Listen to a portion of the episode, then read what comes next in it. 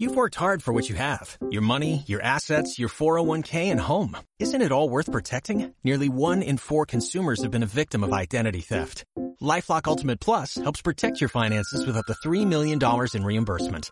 LifeLock alerts you to identity threats you might miss. And if your identity is stolen, your dedicated U.S.-based restoration specialist will work to fix it. Let LifeLock help protect what you've worked so hard for. Save 25% off your first year on LifeLock Ultimate Plus at LifeLock.com slash aware. Terms apply.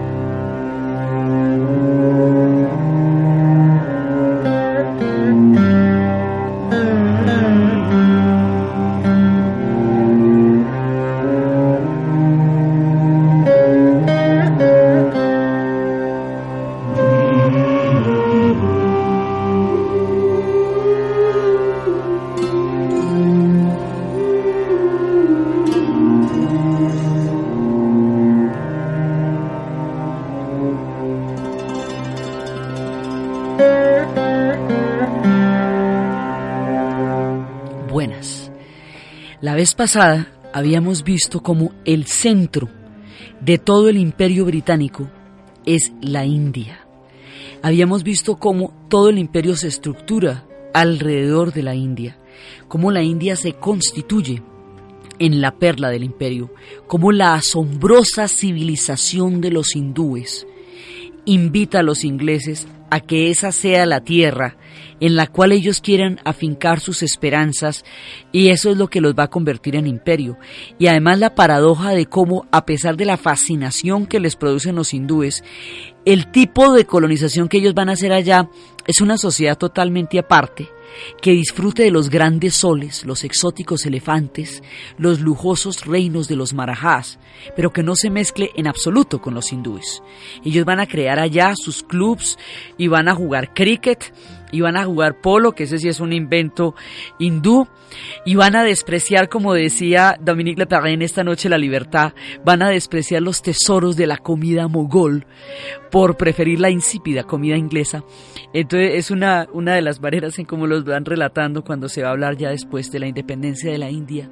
El asunto es que ellos cogen su modo de vida y lo trasplantan a la India, tal cual y allá en la India van a ser una Inglaterra gigantesca, exótica y tropical, pero una Inglaterra al fin. O sea, lo que ellos tienen en la cabeza es llevar su Inglaterra a todas partes y convertir el mundo en un gran club donde se pueda jugar cricket, donde los oficiales tomen whisky en el atardecer cuando baja el gran calor, donde las damas estén vestidas con esquecitos, tules y gasas, lo suficientemente recatadas pero insinuantes para que se pueda ver a través de ellas la luz del atardecer y todo este mundo exótico.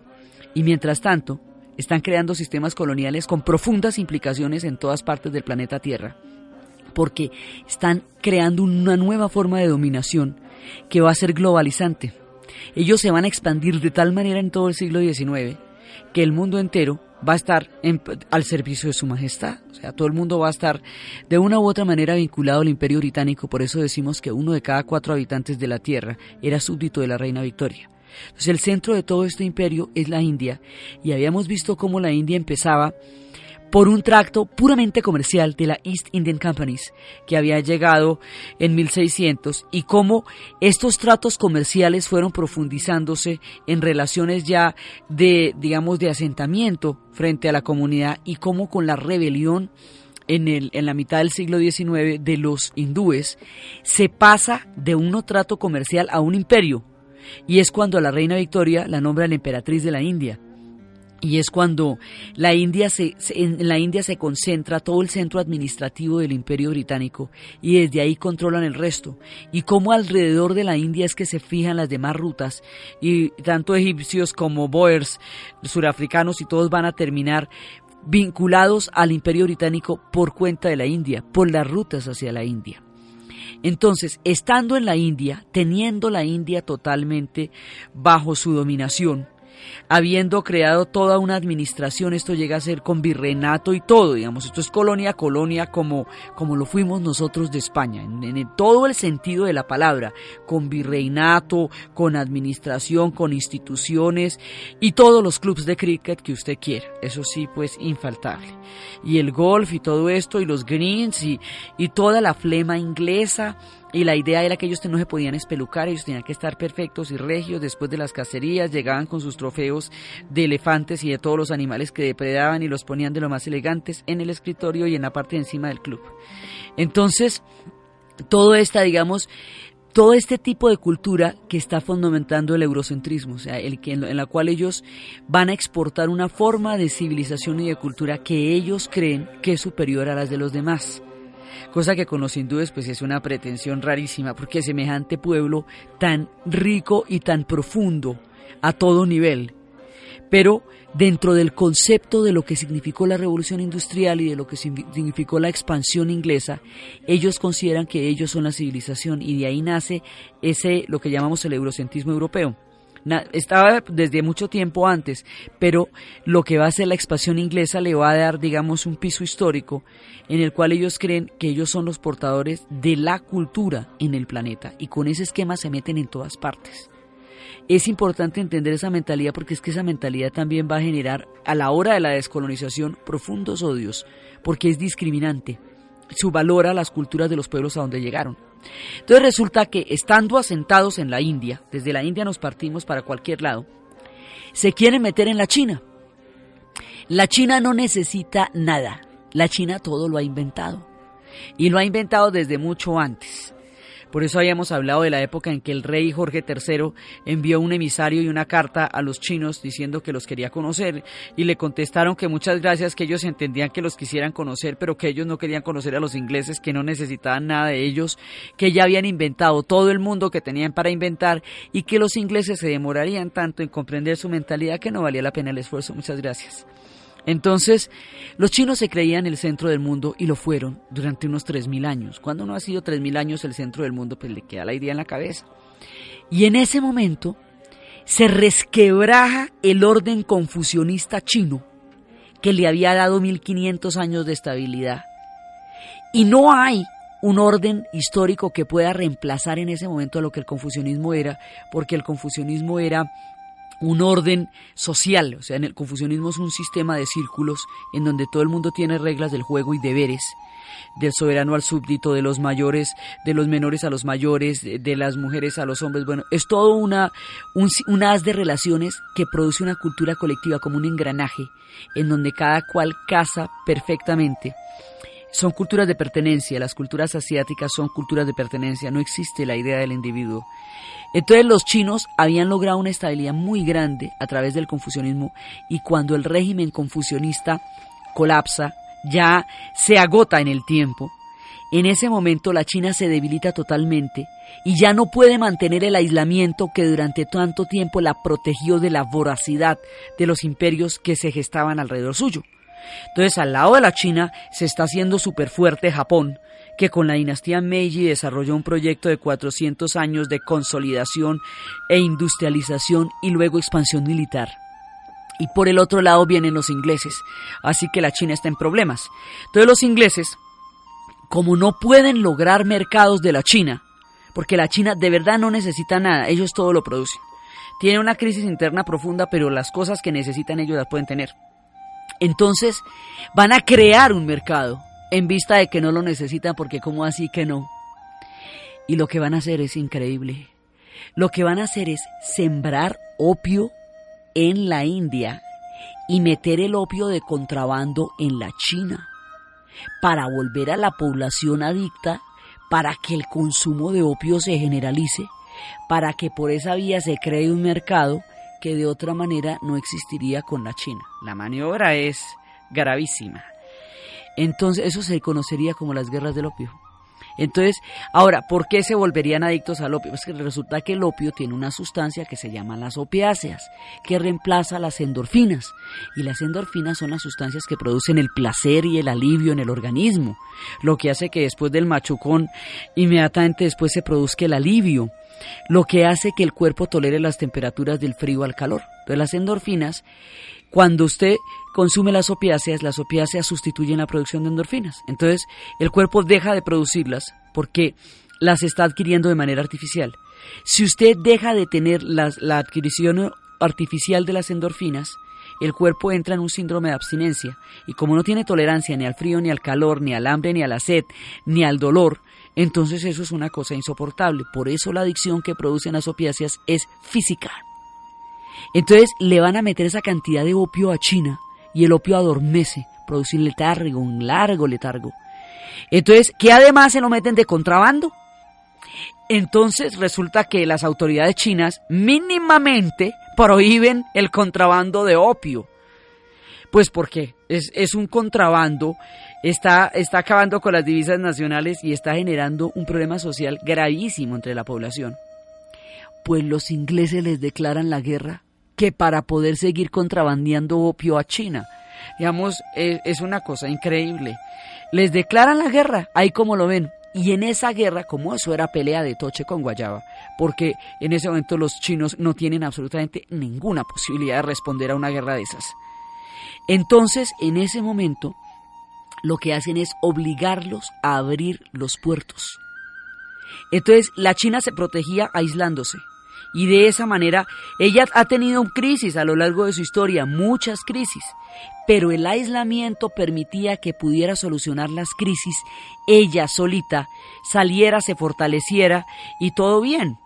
Ahora ya no se puede aislar, porque con el mundo de los imperios del siglo XIX ya no existe el aislamiento. El mundo se está globalizando desde entonces. Ahora lo que pasa es que los medios de comunicación lo hacen más evidente, pero la globalización empieza con el colonialismo. Entonces, resulta que lo que hace Inglaterra es que China pierde las dos guerras del opio y al perderlas la obliga a abrir los puertos, es decir, la obliga a que Shanghái comercie a juro con los ingleses bajo la fuerza de las armas por medio de la cual la sometió. Y le quita a Hong Kong, ahí en ese momento es que le quita Hong Kong y Hong Kong se vuelve una colonia británica la más exótica que usted se imagina, porque con esa cantidad de barcos en donde viven las personas rodeando la bahía y con esa cantidad de especias y esa cantidad de culebras que se venden en los mercados y los clubes de cricket, entonces eso sí queda muy sofisticado. Hong Kong desde entonces será británica y la devolución se haría frente a todos en vivo y en directo en 1997, ya había pasado todo el siglo, y esa raíz del terrible episodio de las guerras del opio que los británicos se hacen a Hong Kong y empiezan a ejercer una decisiva influencia en la China y ponían letreros en los clubes que decían prohibida la entrada a los perros y a los chinos en China y es uno de los episodios más complejos de todas las etapas de colonización en la presencia de los ingleses en la China.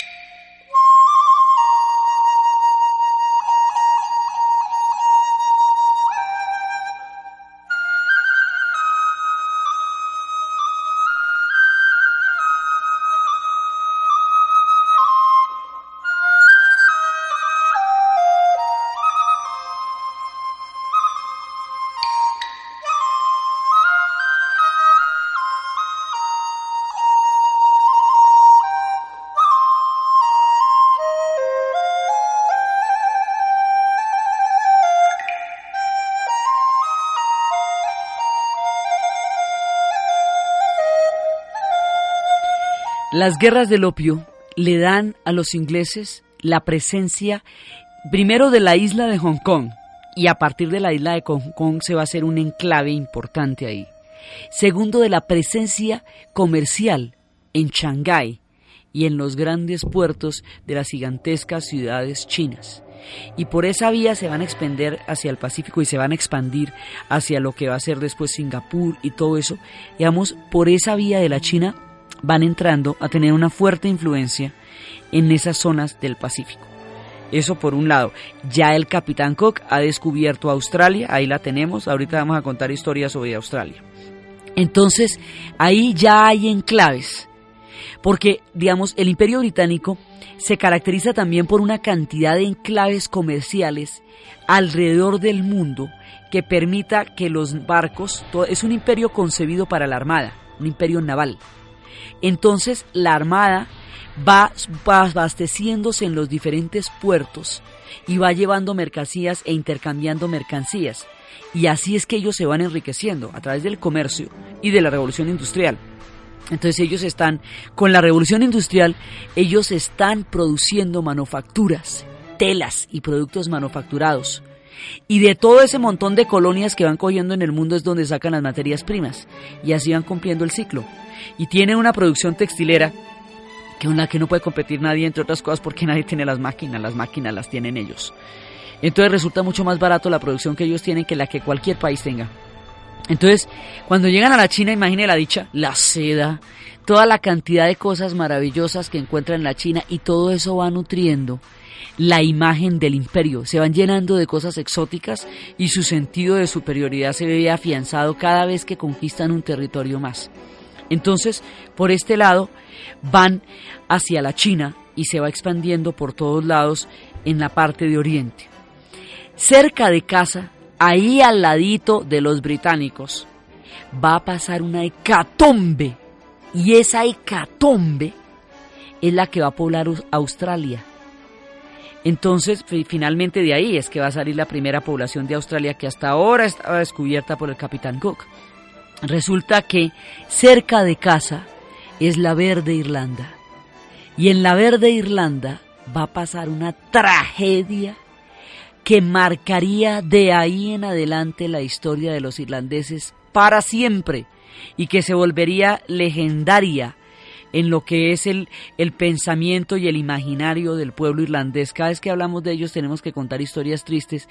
Desafortunadamente el destino ha sido sumamente grave con ellos. Resulta que los irlandeses habían logrado una prosperidad más o menos buena a partir de la agricultura y a partir de estar, digamos, en el vinculados a Inglaterra. En un momento dado la vinculación de Inglaterra los empuja en el proceso de, digamos, de, de mejora que significa la revolución industrial para los pueblos que la inventaron. Entonces, acordémonos que lo que hoy llamamos el Reino Unido es la isla de Inglaterra, la isla de Irlanda, la parte norte que es Escocia y otra parte que es Gales. Todo eso es el Reino Unido actualmente. En la época de nuestra narración, Irlanda está sometida a Inglaterra desde los tiempos de Enrique VIII, cuando se mandó todo el enclave protestante para neutralizar a una Irlanda católica cuando estaban en todas las guerras religiosas. En ese momento Irlanda pierde esas guerras, pierde con la batalla de Boyne, pierden los católicos, o ha huido Jacobo, y e entonces Irlanda queda sometida de mala manera al destino de los ingleses porque es a manera de subordinación. Irlanda pierde esa batalla y con esa perdió todas las batallas. Entonces resulta que Irlanda producía cereales, y producía, tenía una gran cantidad de productos agrícolas de los cuales Inglaterra se beneficiaba. Inglaterra sacaba toda la carne y los, los irlandeses son, como decir, una colonia británica. Porque es que cuando usted piensa que los ingleses son colonialistas, no se le ocurre que los primeros en saberlo fueron los vecinos. Entonces, a Irlanda le toca la primera parte de eso. Entonces, Irlanda también está sometida, cuando usted es colonia, está sometido a otro país, sus productos van para el desarrollo del otro país al cual usted está sometido, no para usted. Eso es uno de los problemas graves que tiene el colonialismo. Genera profundas dependencias y retarda desarrollos de unos pueblos en favor de otros. Entonces, los irlandeses, en, suma, lo que tenían para comer era la patata, porque el resto lo exportaban a Inglaterra. A las, a las malas, pues porque Inglaterra estaba, eh, tenía el control sobre Irlanda. Es la patata la que ellos tienen. No tienen casi industrias, es la patata. Y resulta que la patata, que es como ellos llaman a la papa, eh, es el, el producto básico, le va a caer una plaga a la patata. Una plaga, la cosa más terrible, se pone negra y se pone, y se pone blandita y se dañan todas las cosechas de patata en un solo año, todas las cosechas. Y se viene la hambruna el hambre, el hambre, el hambre en Irlanda. La gente empieza a morirse en los campos y en las calles. Se escogía una persona que fuera la que tuviera más fuerza para poderla alimentar, para que pudiera sobrevivir y era al vecino, al pueblo vecino, a veces en el pueblo vecino había comida para poder alimentar a la familia. Y viene el hambre, el hambre más terrible que usted se imagina, el hambre más desoladora y frente a la hambruna de Irlanda, la gran hambruna, la hambruna generalizada, Inglaterra no hizo nada. Con todo su poderío, con todo su esplendor, con toda su riqueza, con toda la capacidad que tenía en ese momento porque era la dueña del mundo entero, se sentó a ver morir a los irlandeses a verlos morir sin ayudarlos de ninguna manera. Mire, la amargura que esto produjo, usted no se la imagina, es una cosa increíble. Los vieron morir, los dejaron morir, los dejaron morir a todos. Los irlandeses mueren de hambre físicamente. Y cuando se dan cuenta de que ellos están solos, que nadie los ayudó, porque es que nadie en Europa los ayudó tampoco, los irlandeses se sentaron a morir de hambre y los campos se desolaron de plagas y de enfermedades de un pueblo agónico. Y nadie los ayudó. Y como nadie los ayudó, ellos dijeron que ellos estaban solos. La palabra gaélica para nosotros solos es Shanfein, nosotros solos y eso les va a dar una furia a los irlandeses, la cosa más impresionante, porque se sienten directamente maltratados, ellos sienten una criminalidad en su hambruna, porque nadie los ayudó y eran parte del imperio más importante que había en ese momento en el planeta Tierra. Es inexcusable la manera como esta gente murió. Ellos eran 8 millones de habitantes. Con la hambruna cuatro y medio emigraron, cuatro y medio de ocho. Esos cuatro y medio millones de habitantes que emigraron se fueron para los Estados Unidos. Por eso es que la historia de Irlanda continúa en Estados Unidos. Allá van a llegar en grandes migraciones van a llegar a la isla Ellis, van a llegar a los puertos de Boston, una parte importante y de ahí en adelante emigrarían y la tradición de migración de los irlandeses se ha vuelto una tragedia continua. Hasta ahora, recientemente, llegó por primera vez un barco de migrantes a vivir a Irlanda. Los irlandeses no la podían creer porque toda la vida se han ido ellos. Tienen de a 8 y 10 hijos y de esos 8 y 10 hijos por lo menos 4 se tienen que ir. Tiene que tener mucha gente para que siga habiendo irlandeses. Entonces, en Irlanda. Entonces empieza la tragedia y de ahí en adelante la migración va a ser continua, continua, continua, continua. De ahí en adelante todos los irlandeses van a emigrar. La mayoría de la gente que estaba, que muere en el Titanic ya mucho más adelante, en 1912, esos van a ser irlandeses de tercera clase. Fueron los que murieron ahí porque no había salvavidas para ellos. Entonces, la hambruna produce el episodio más amargo en la historia de Irlanda y es la que les va a dar a ellos la rabia para intentar el autogobierno, home rule. Y de ahí en adelante los irlandeses van a empezar a desarrollar movimientos independentistas, grandes rebeliones contra los británicos por el derecho a gobernarse ellos solos, porque si no les sirvió de nada pertenecer al imperio británico a la hora de una hambruna de esas, si no los pudieron ayudar, si no los quisieron ayudar, porque no era cuestión de poder, si no los quisieron ayudar cuando la adversidad se ensañó con ellos, entonces no necesitarían pertenecer a ese imperio para nada, entonces estarían mejor solos. Entonces empiezan las rebeliones, las de, y empieza lo de Sinn Féin, y de aquí en adelante la historia de rebeliones se va a hacer más profunda. Ya ha sido grande, ya en tiempos de Cromwell vimos que la cosa fue gravísima, pero de aquí en adelante esto se vuelve una decisión histórica que hace de Irlanda un pueblo y un país, una isla, en permanente rebelión. Las permanentes rebeliones de los irlandeses que se suceden unas a otras, o sea, los irlandeses se vuelven rebeldes por definición, porque así no se puede vivir y porque quedó comprobado con la gran hambruna que no les sirve de nada pertenecer al imperio británico, que ellos no se benefician de eso, pero en cambio sí se perjudican mucho. Entonces empiezan las rebeliones por el home rule, la autonomía, el mandarse ellos. El, el, convertirse en unos rebeldes constitucionarios, los cuatro y medio millones que quedaron, los cuatro que quedaron, que eran ya mejor dicho la gente que no se pudo ir, se vuelven unos rebeldes terribles y esa rebeldía va a ser sistemática y duramente castigada por los británicos. Permanentemente los británicos van a, someter a los irlandeses hasta el punto de que van a deportarlos masivamente a una isla prisión que por el tamaño de la isla será un continente prisión porque es muy grande que se va a llamar Nueva Gales del Sur y que hoy conocemos como Australia. La Australia del capitán Cook se va a poblar con los prisioneros irlandeses que se rebelan contra Inglaterra después de la infamia hambruna de la patata, contra la gente de la rebelión. Les ponían en los pies eh, grilletes con, con bolas de acero. Por eso ellos dicen que llegaron a Australia en, pies de hierro, in iron feet. Los que llegan en pies de hierro son los que, eh, los que llegaron como prisioneros. Entonces los cogen y los meten en los barcos y los deportan. Así, y se lo, pero en lugar de, así como los rusos deportaban a toda su población carcelaria a Siberia, y Siberia era el extramuro y el exilio en Rusia, pues a esto los van a deportar a Australia, y Australia es la Siberia de los irlandeses.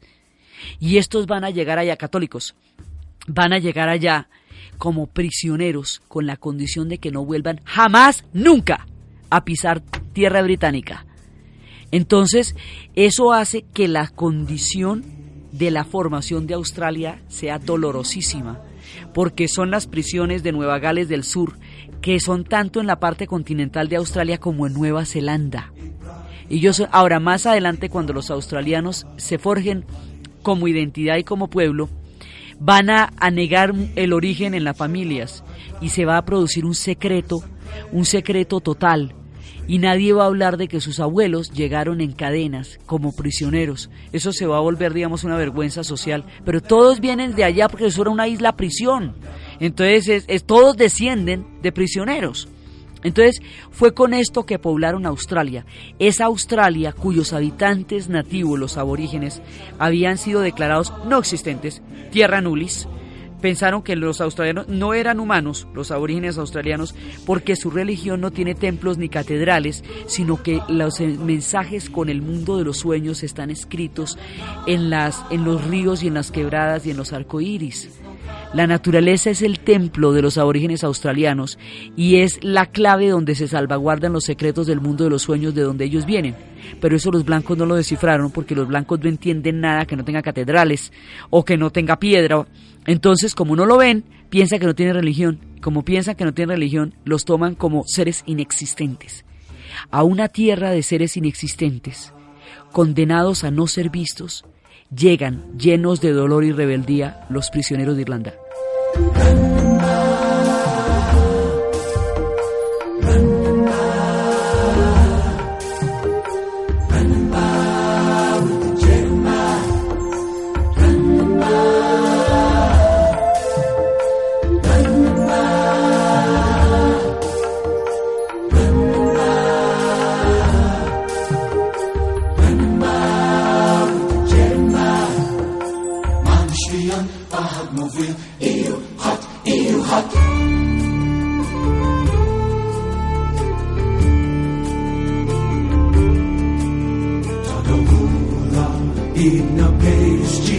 Augusto veli na porta Este Augusto Sto gala, yala glegala Fui es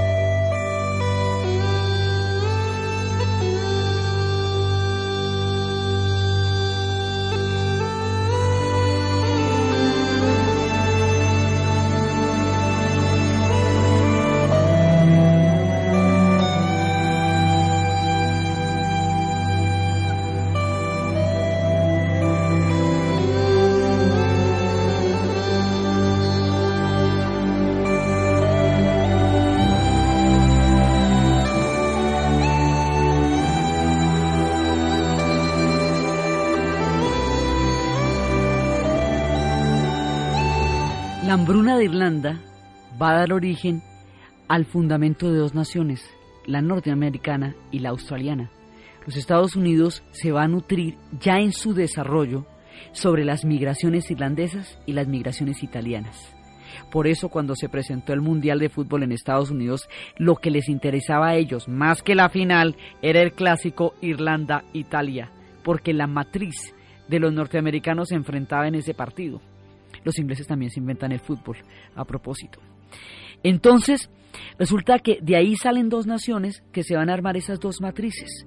Cuatro millones y medio de irlandeses en Estados Unidos pues es una población increíblemente grande, por eso allá se celebra el Día de San Patricio y todo el mundo se viste de verde, por eso allá tanta cantidad de gente tiene los apellidos Mac y O, los Mac por los escoceses y los O por los irlandeses, todos los que son O'Donnelly, O'Brien, O'Malley, una O con una coma, esos son apellidos gaélicos irlandeses. Y los Mac son escoceses, y como esos dos pueblos se mezclaron allá, entonces la mayoría de la gente allá tiene estos apellidos en Estados Unidos y el acervo irlandés es profundamente fuerte y por eso es que eh, la historia de Irlanda continúa en los Estados Unidos después de la hambruna y continúa en Australia después de la rebelión. Y la rebelión es una consecuencia de la hambruna. Entonces, los, los empujados por el hambre van a los Estados Unidos y los empujados por la guerra y por la rebelión son llevados, deportados a Australia. Hay una diferencia. Los que llegan a Estados Unidos son emigrantes, los que llegan a Australia son prisioneros. Eso hace una diferencia muy grande en el trato y en el término porque los que llegan a Estados Unidos van buscando las oportunidades y los que llegan a Australia van sin ellas de entrada. La idea es que ellos no pueden volver nunca por el bien de la propia tierra les hacían firmar una declaración que decían que por el propio bien de Inglaterra, ellos como súbditos deberían comprometerse a no volver jamás y de esa manera garantizar el bienestar de la isla. O sea, los llevaban como escoria. Es una situación muy complicada.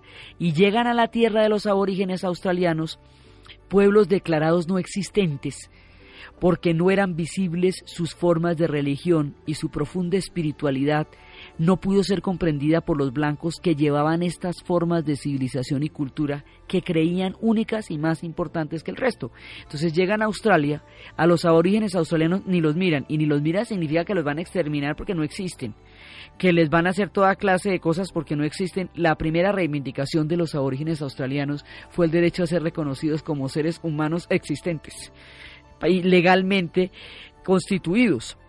Y esa fue una reivindicación pues hasta el siglo XIX y comienzos de este.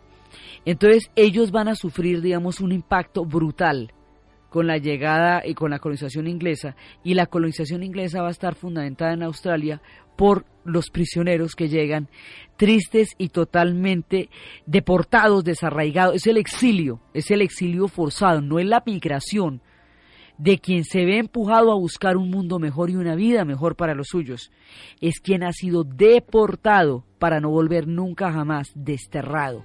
Australia era el destierro, era el exilio, y era tan lejos que de allá no volvía nadie, entre otras cosas porque no podían.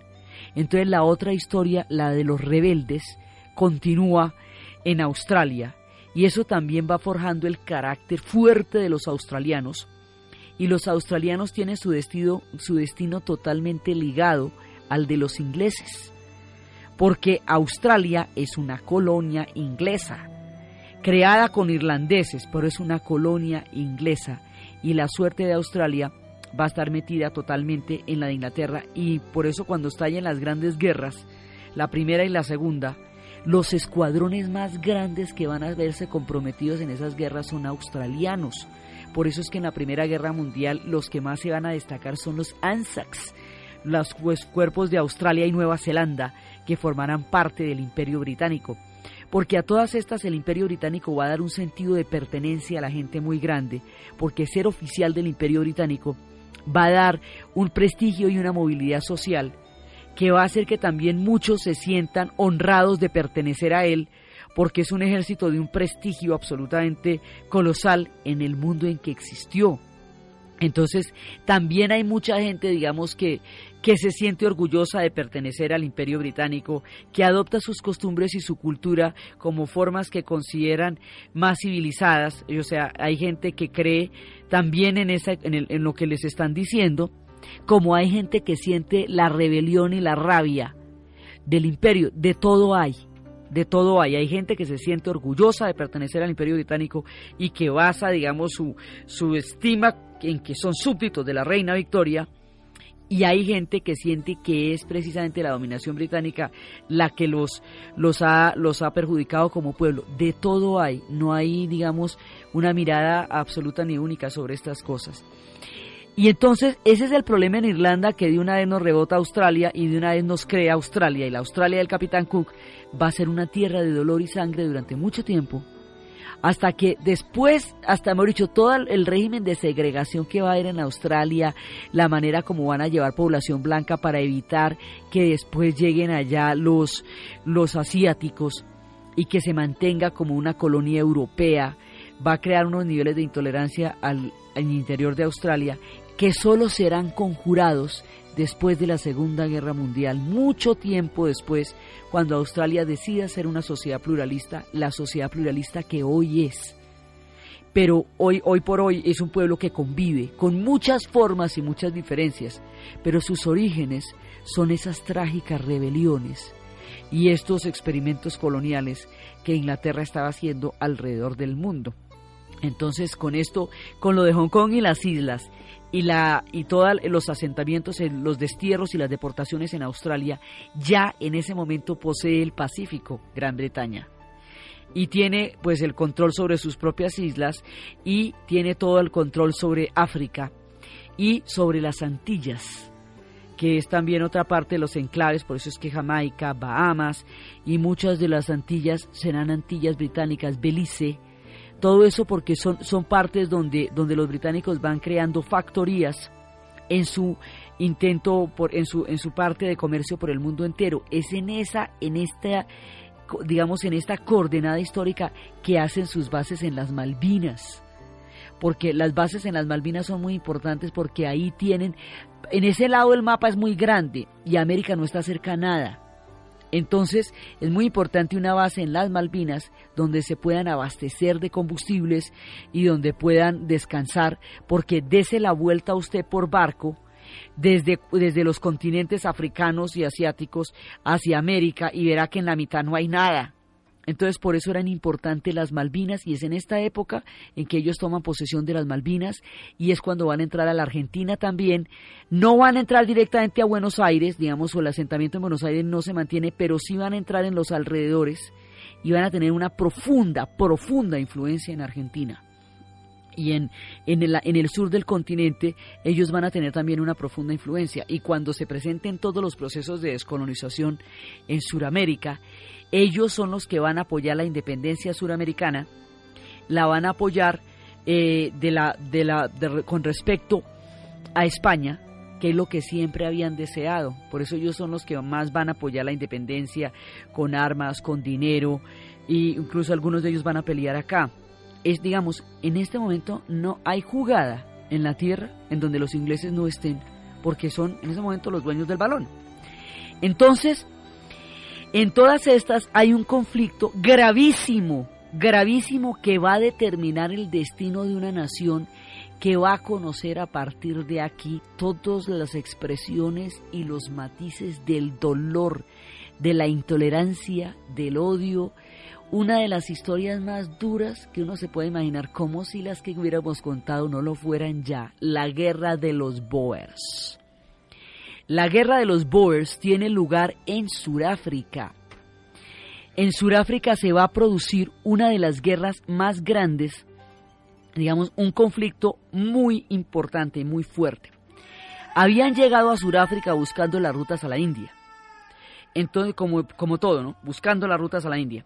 Entonces, buscando las rutas a la India, habían llegado ellos ya habían conquistado toda la parte de arriba, van llegando a Sudáfrica y en Sudáfrica está una población holandesa, una población que había llegado en 1600 y que había llegado, eran holandeses protestantes que habían llegado con la idea de que el gran libro, que la Biblia los había elegido para llevar el mensaje del Señor a los paganos africanos.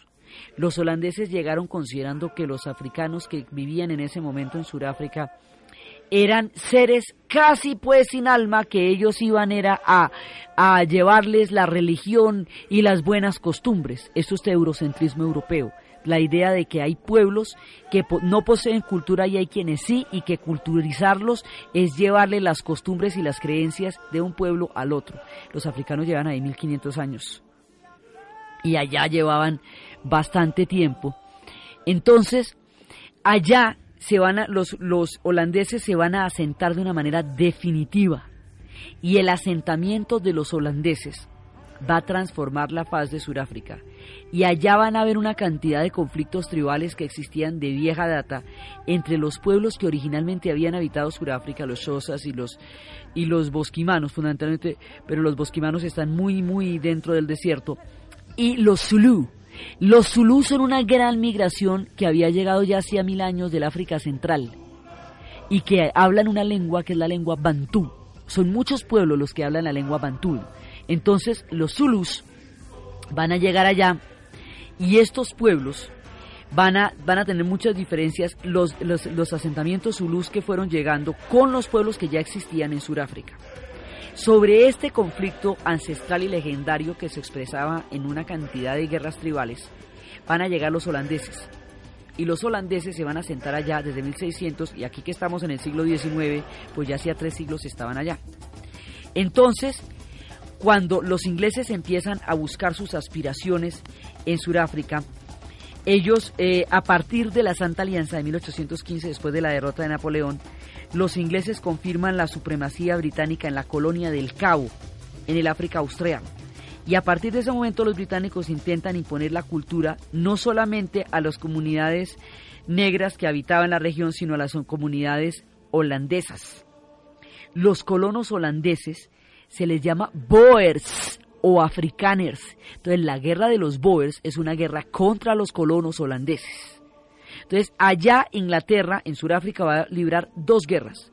Una contra los colonos holandeses, que es la guerra de los Boers, y otra contra los Zulu, que era el gran imperio de Chaka Zulu, que era un imperio gigantesco. Chaka era un gran líder que había desarrollado una forma de guerra más brava que la que tenían en ese momento y había arrasado a todo el mundo y a todo el mundo lo había metido en su imperio y había resistido durante 70 años el embate de los británicos que, viendo lo que los británicos son, se puede imaginar uno la clase de guerreros que eran los Zulú para haber aguantado 70 años la dominación de los británicos, hasta que finalmente son derrotados a finales del siglo, las últimas guerras de los Zulús, y ya los Zulús pierden la batalla y pierden la autonomía y los Zulus también van a ser sometidos en Sudáfrica. Entonces, después de someter a los Zulus, después de enfrentarse al gran imperio de Chaka, después de que Chaka había creado un gran reino, había unificado una cantidad de territorios, había creado su propio régimen de terror también, y alrededor de una potencia guerrera que en ese momento era más grande que los demás pueblos africanos, había logrado una supremacía en el África indiscutible hasta cuando finalmente, después de muchísimos enfrentamientos con los ingleses, van a perder porque los ingleses ya tienen los rifles de repetición. Y rifle de repetición mata lanza porque la estrategia de Zulu era una estrategia de lanzas muy superior a las estrategias, porque ellos tenían unas lanzas mucho más largas y tenían una, una estrategia muy superior a las de los demás pueblos, pero no superior al rifle de repetición. Entonces, con el rifle de repetición, los Zulu van a terminar por perder la guerra. Y después de que los Zulu fueran sometidos, entonces viene la guerra contra los Boers. La guerra de los Zulu esa, termina a finales del siglo XIX, la de los Boers es el filo del comienzo del siglo XX.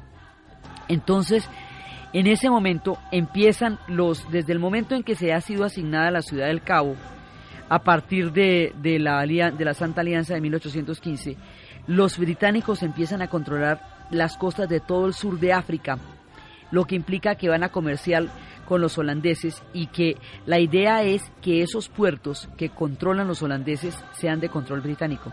Entonces empiezan a pedirle una gran cantidad de impuestos a los holandeses y las colonas holandesas pues son mucho más antiguas.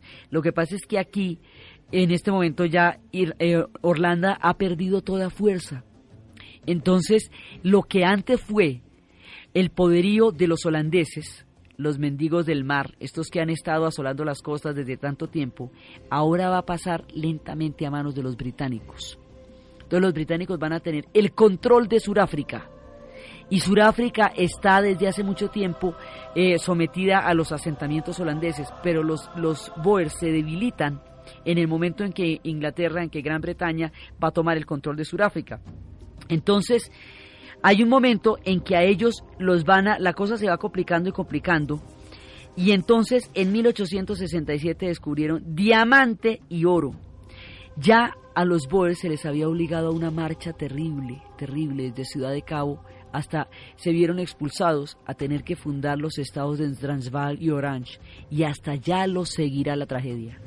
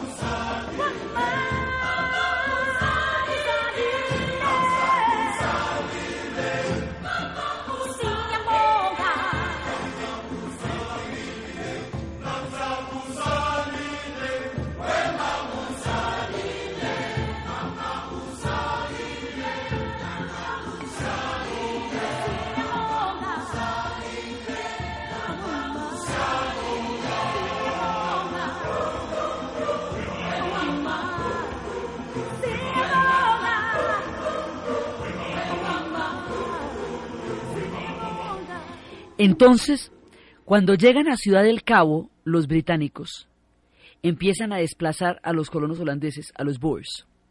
Los colonos holandeses van a ser expulsados prácticamente de Ciudad del Cabo y van a emprender una marcha de 12.000 kilómetros por desiertos, en donde van a morir muchísimos de ellos a manos de las enfermedades y del calor y de las inclemencias de la ruta.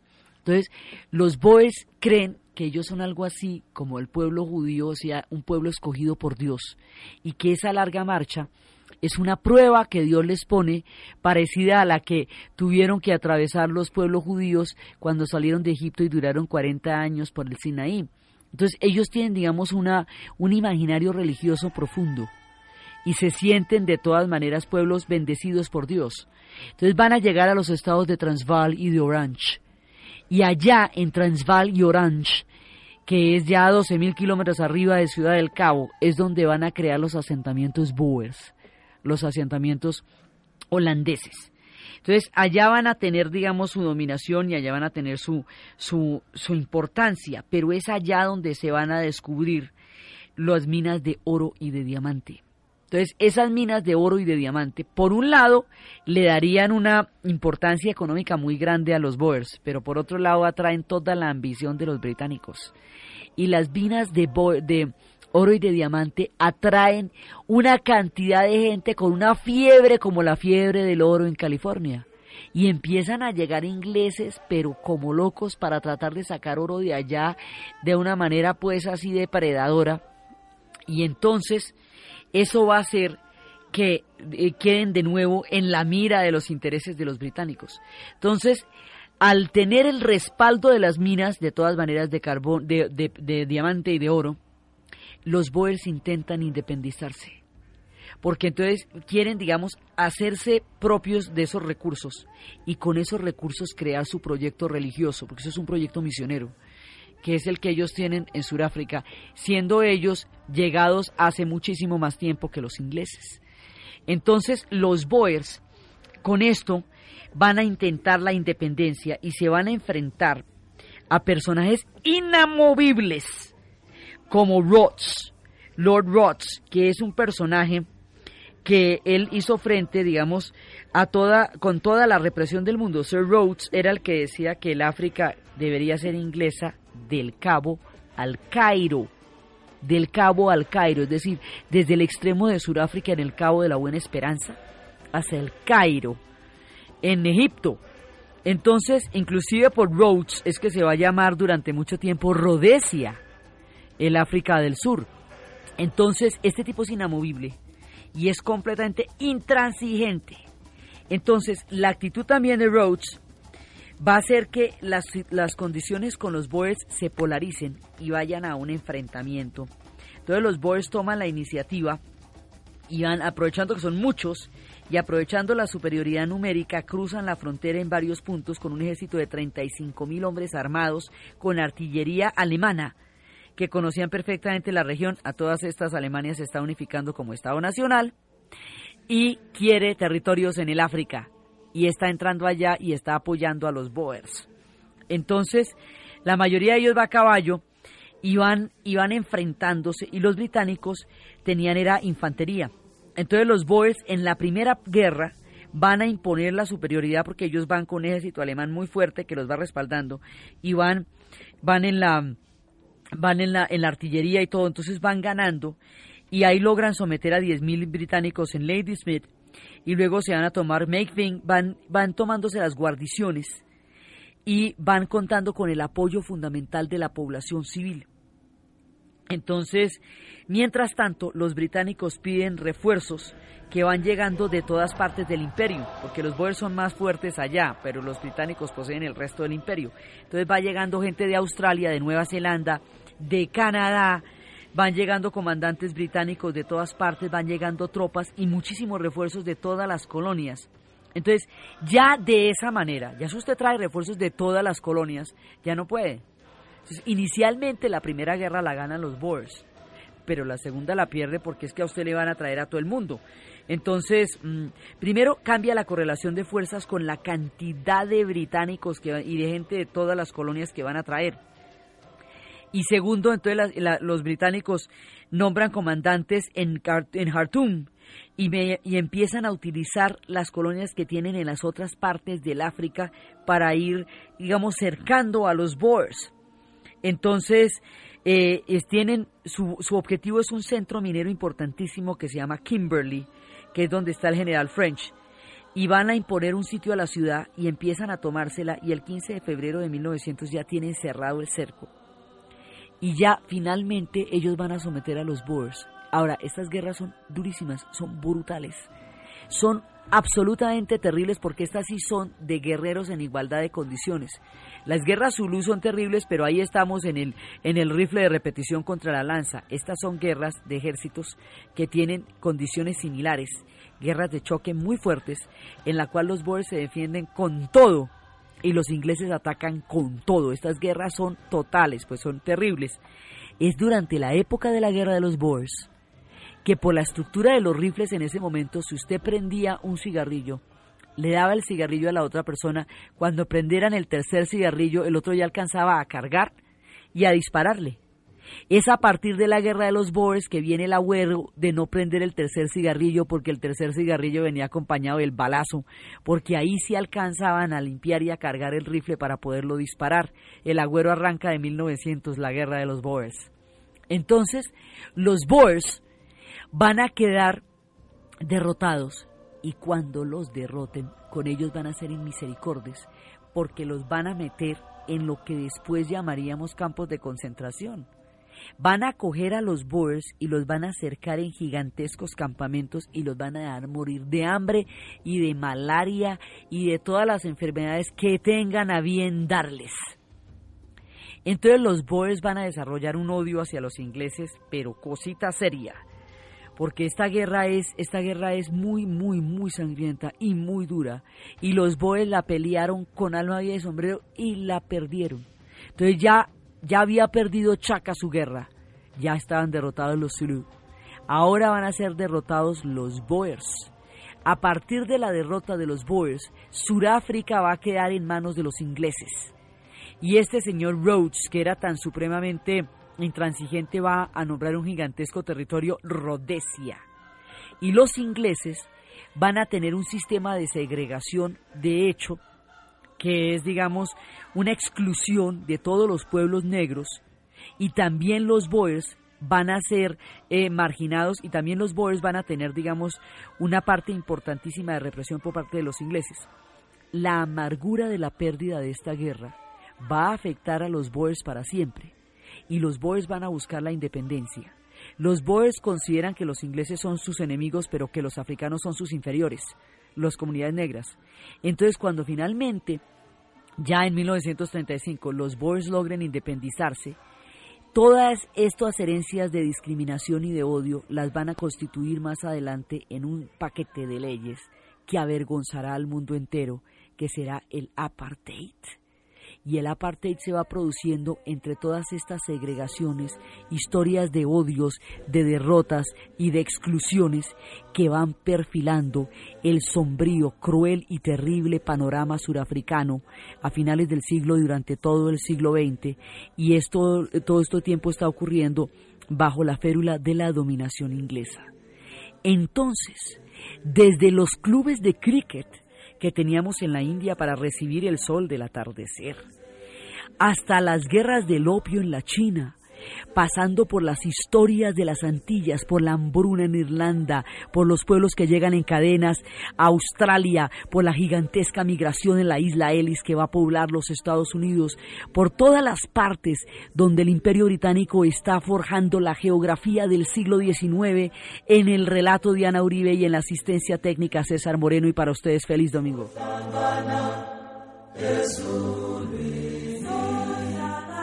Sohlangana ezulwini sohlangana ezulwini senzeni na senzeni na senzeni na senzeni na senzeni na senzeni na senzeni na sezeni so senzeni sohlangana sohlangana esulwini sohlangana